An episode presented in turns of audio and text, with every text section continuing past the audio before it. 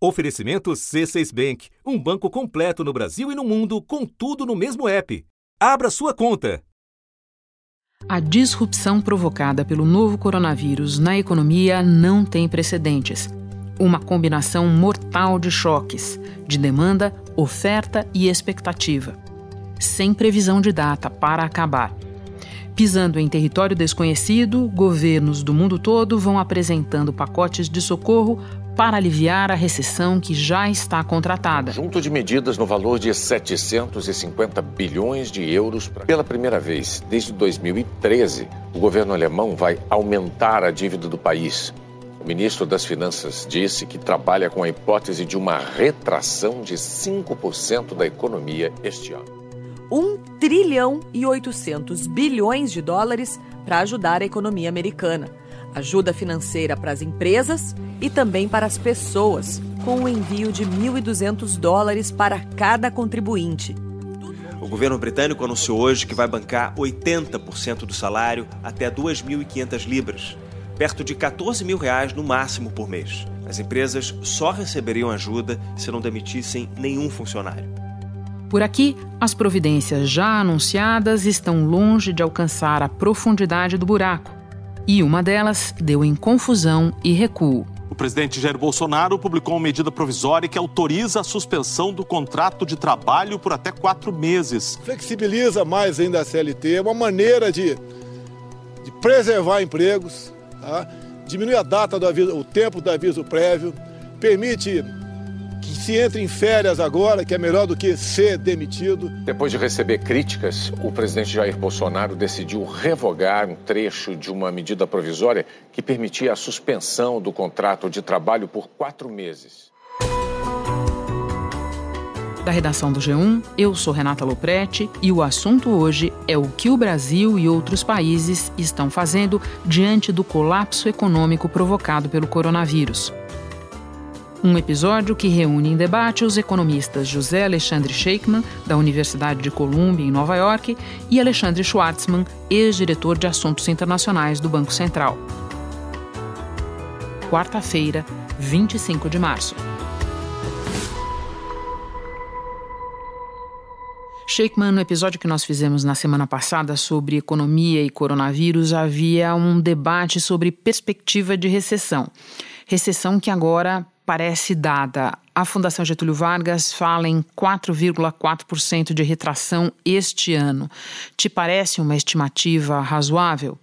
Olha, Renata, uma coisa que eu não faço é estimativa. Tá? Quer dizer, eu tento entender os processos econômicos, eu tento saber quais são as intervenções que, são, que melhoram a situação econômica e tudo isso. Agora, o Alexandre, o meu colega aqui hoje, ele é um craque nessas coisas, então eu perguntaria para ele. então vamos passar a palavra para o Alexandre. É, eu, eu, faço mais por, por dever de ofício. Não, eu estou com. Eu estou, na verdade, lutando com esses números, tenho tentado abordagens diferentes, mas a, a sensação assim, de mexer com os números, o que a, a gente está vendo lá fora, etc., eu acho que é um número plausível, sim. Se vai acontecer, gente, o que eu posso falar é que muito provavelmente a gente vai errar o número, mas nós estamos, uh, eu acredito, encarando uma recessão que, do ponto de vista de Brasil, deve ser a pior da nossa história. Globalmente falando, eu acho que a gente também está tá se movendo nessa direção. Os números que foram divulgados são números, obviamente, ainda muito preliminares na Europa, Estados Unidos, sugerem de fato uma queda expressiva da atividade. A gente já está em março, temos aí abril e maio pela frente, então vai ser um trimestre certamente para esquecer. Alexandre, continuando com você, o governo baixou uma medida provisória que, entre outras mudanças, permitia suspender o pagamento de salários por até quatro meses. A reação foi muito dura e o governo acabou voltando atrás no mesmo dia. Essa medida parece, ao menos ao leigo, como na contramão de tudo o que o mundo está fazendo na tentativa de socorrer quem ficará mais vulnerável nessa crise. Essa interpretação te parece correta? Não o leigo, eu diria que economistas de maneira geral também. Ocorre, pelo menos essa é a explicação oficial. A explicação acho que faz mais sentido do que a medida em si é que ela deveria vir complementada por uma série de outras coisas. Tem uma experiência na Alemanha não vou obviamente conseguir pronunciar isso apesar do meu sobrenome, que acho que é Kurzarbeit, e em que as empresas reduzem jornada, reduzem salário, né, e, uh, e o governo complementa um pedaço. Isso, obviamente, tem todo lá uma série de detalhes que precisam ser. Então, dentro, se estivesse inserida nesse contexto, acho que faria todo sentido. Agora, sim, seca como veio, obviamente não né, a, o governo, pelo menos algumas pessoas lá, argumentam que foi acabou entrando por engano. Depois de receber muitas críticas, o presidente Jair Bolsonaro disse hoje que revogou, retirou do texto aquela parte da MP que suspendia os contratos de trabalho por quatro meses sem nenhum tipo de compensação ao trabalhador. Eu prefiro acreditar que tenha realmente sido por engano, porque de resto foi, eu diria, uma, uma medida que, que não faz, que sozinha não faz o menor sentido. Sheikman, você tem a mesma avaliação? Tenho, e eu acho que a explicação do engano, obviamente, é um pouco melhor, mas não é muito melhor. Né? A última coisa que você precisa, num momento delicado como esse, é soltar uma medida que não foi bem pensada, que não foi toda discutida, né? Porque o, a, o, o grau de incerteza na economia já é enorme, a contribuição para o governo contribuir para aumentar esse grau de incerteza realmente é, não ajuda.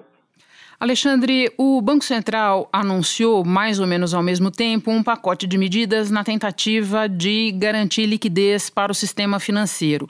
Você, eu já vi, é, fez uma análise dessas medidas no todo e já explicitou o que te pareceria mais efetivo neste momento. Pode explicar? Eu acho que são medidas, de maneira geral, adequadas. Né? Uh, obviamente tem uma diferença, só para chamar a atenção, o, o Banco Central do Brasil, ao contrário por exemplo, do Fed, Federal Reserve, né, o Banco Central norte-americano, não pode emprestar diretamente para empresas. Ele não pode emprestar, emprestar para ninguém que não seja banco. Então, Federal Reserve fez muita coisa nesse sentido.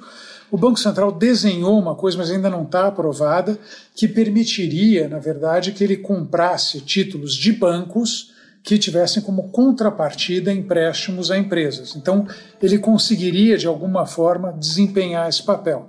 Isso poderia trazer 670 bilhões nas contas do Banco Central. Uh, isso acho que ajudaria a parte de crédito, seria uh, certamente positivo. Né? Uh, só para colocar aqui em números, isso é mais ou menos um terço da carteira de crédito do conjunto dos bancos no país, então é grande. o que precisa é resolver as incertezas que eu tenho a impressão que são legais sobre esse instrumento. Né? Mas se conseguir avançar, eu acho que é um, é um passo importante a gente vai ter que garantir que as empresas, ao longo dos próximos meses, não sejam privadas do crédito que elas precisam para se manter nem que seja por três, quatro meses até poderem voltar a funcionar. Ou seja, Alexandre, se eu entendi bem, o que você considerou mais positivo no conjunto de medidas é, ventiladas e ou anunciadas pelo Banco Central é uma que ainda está em estudo, é isso?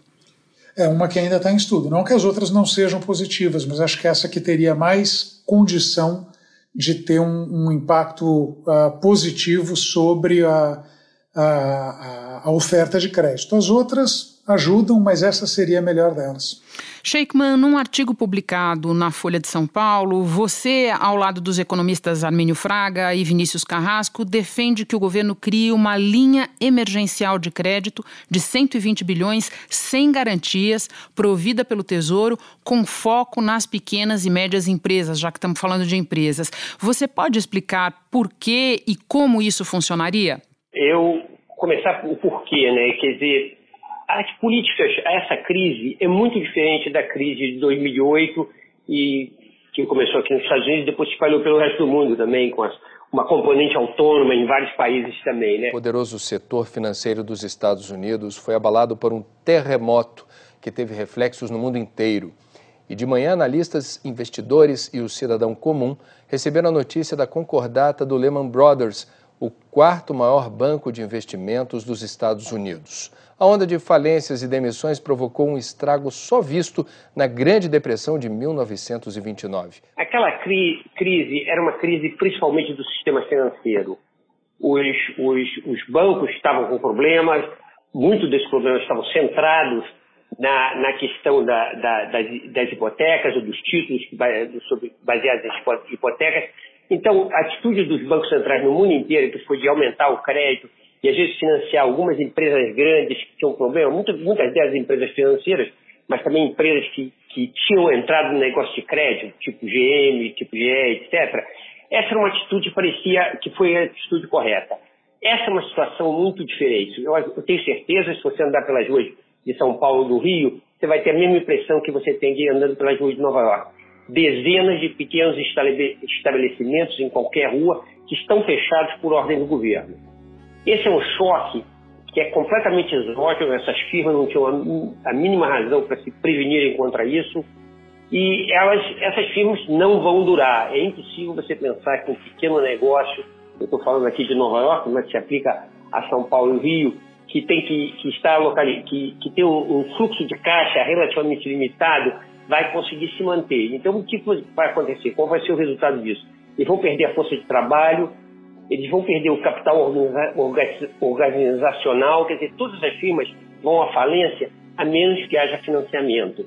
E financiar isso através de banco é realmente muito caro, principalmente no Brasil. Né? Alexandre, você que avaliação faz dessa proposta da linha emergencial de 120 bilhões sem garantias provida pelo Tesouro? Eu admiro, e não só porque o Zé Alexandre está aqui, né? mas eu acho que realmente está. É, ela complementa o que o Banco Central fez, uh, no sentido de que, uh, dizer, obviamente ela precisa se materializar. Mas, como eu disse, o Banco Central tem limites para chegar diretamente ao setor produtivo. Ele não consegue. Ele, o máximo que ele consegue é chegar nos bancos. Essa proposta permite que você chegue diretamente no setor produtivo, engaja os bancos nessa história, à medida que o uh, o, o, risco de crédito é tesouro, não banco, né? Uh, acho que os bancos vão estar também mais dispostos a fazer essa ponte e aí você consegue, acho que, tratar esse problema que tá, foi bem explicado pelo Zé Alexandre.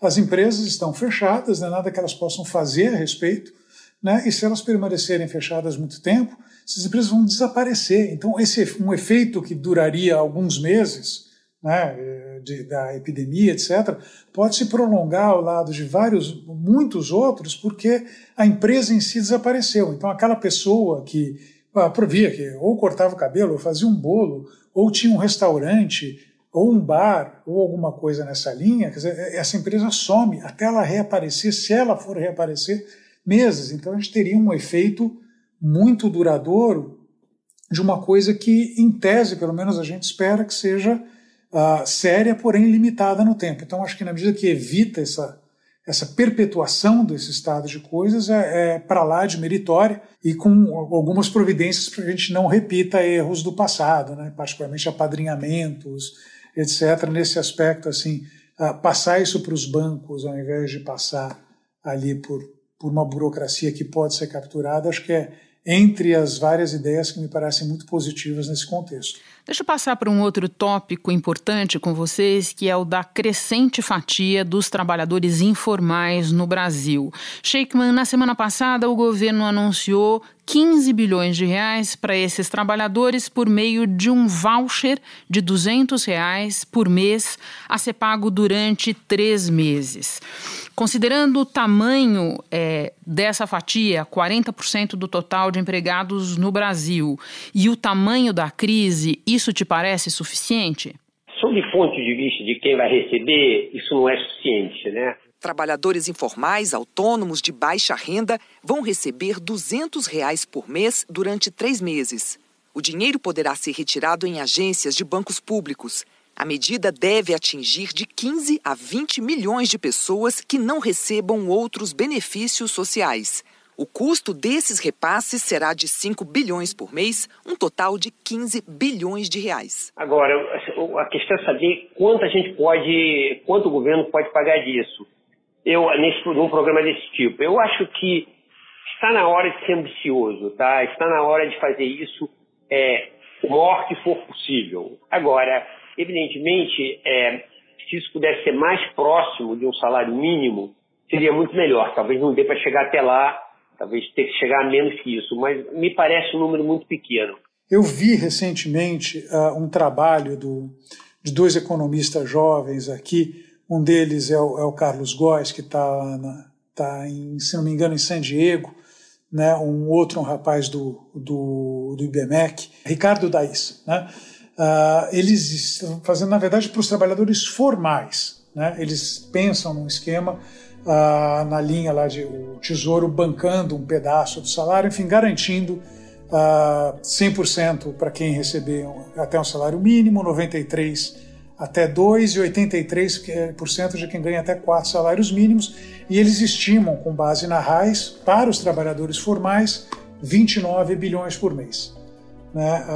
A minha conta nos informais é mais crua do que essa, justamente que os números a gente não tem a raiz para fazer esse tipo de coisa, mas tentando ali, pelo, pelo volume de trabalho informal, etc., eu acho que precisa de alguma coisa mais ou menos equivalente aí a, um, a, uns também alguma coisa como 15 bilhões mês para isso. Né? Então, com 45 bilhões mês, a gente conseguiria mais ou menos manter a, a, a algum grau de, de renda para a população ao longo desse tempo. Mas é, enfim, a grande verdade é que 45 bilhões mês, a gente está falando de 135 bilhões no ano.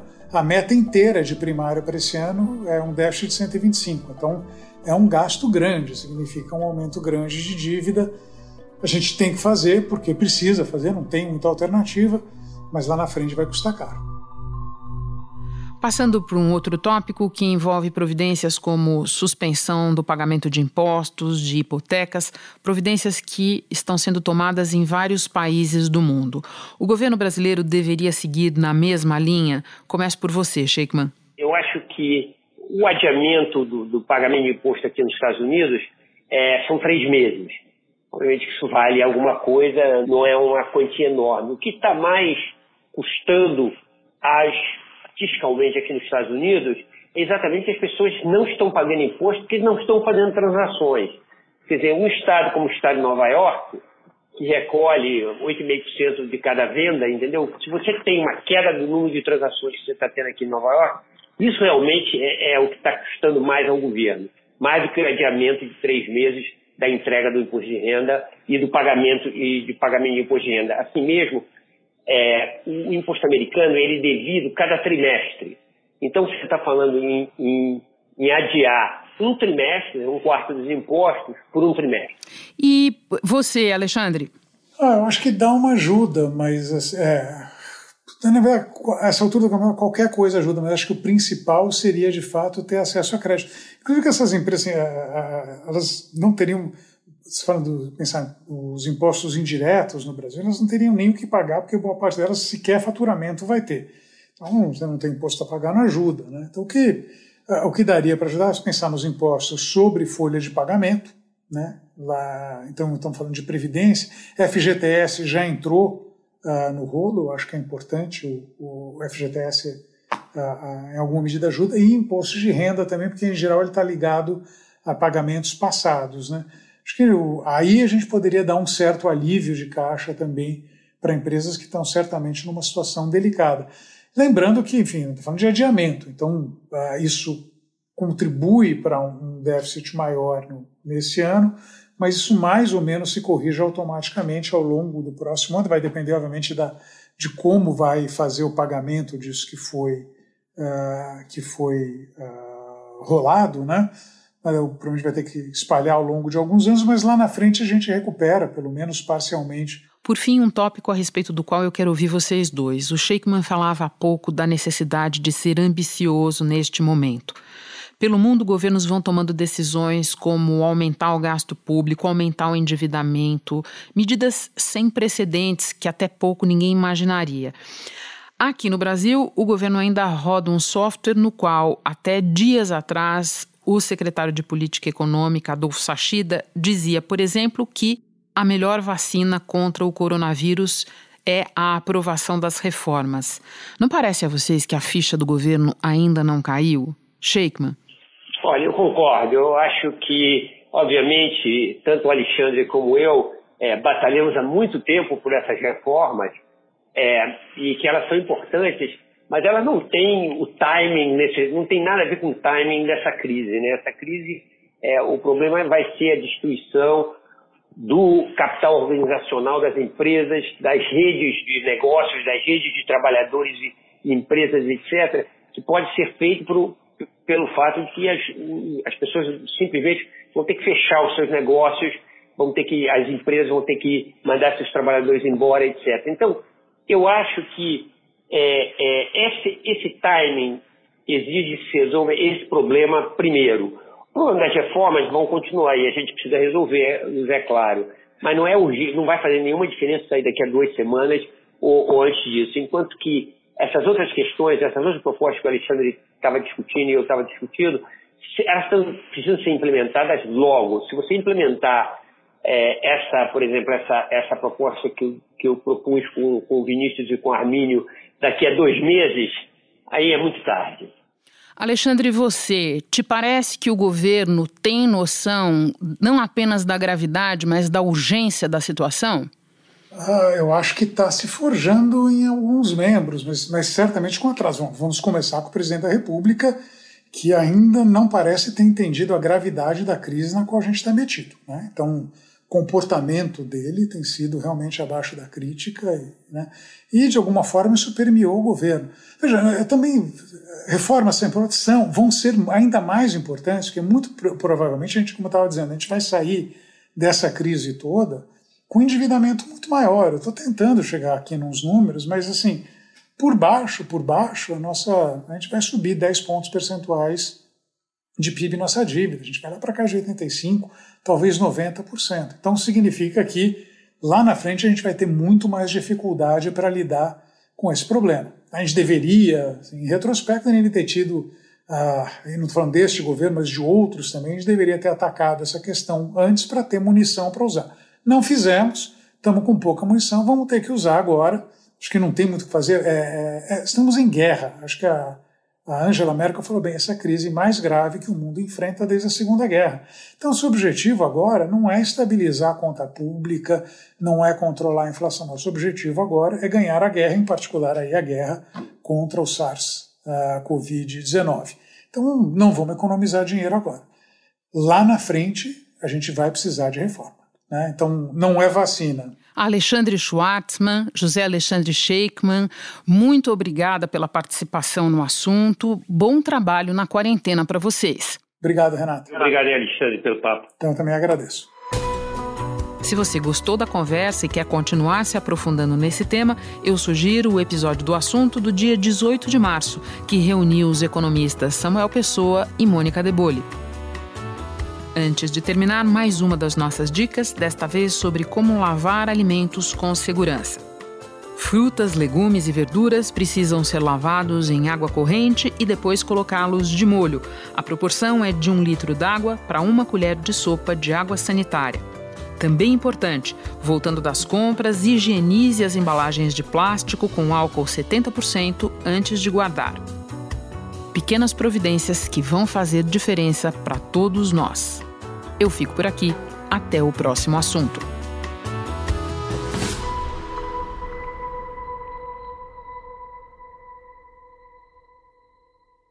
Você no topo da experiência financeira que um banco pode oferecer. Escolha um banco completo no Brasil e em qualquer lugar do mundo. Abra sua conta no C6 Bank.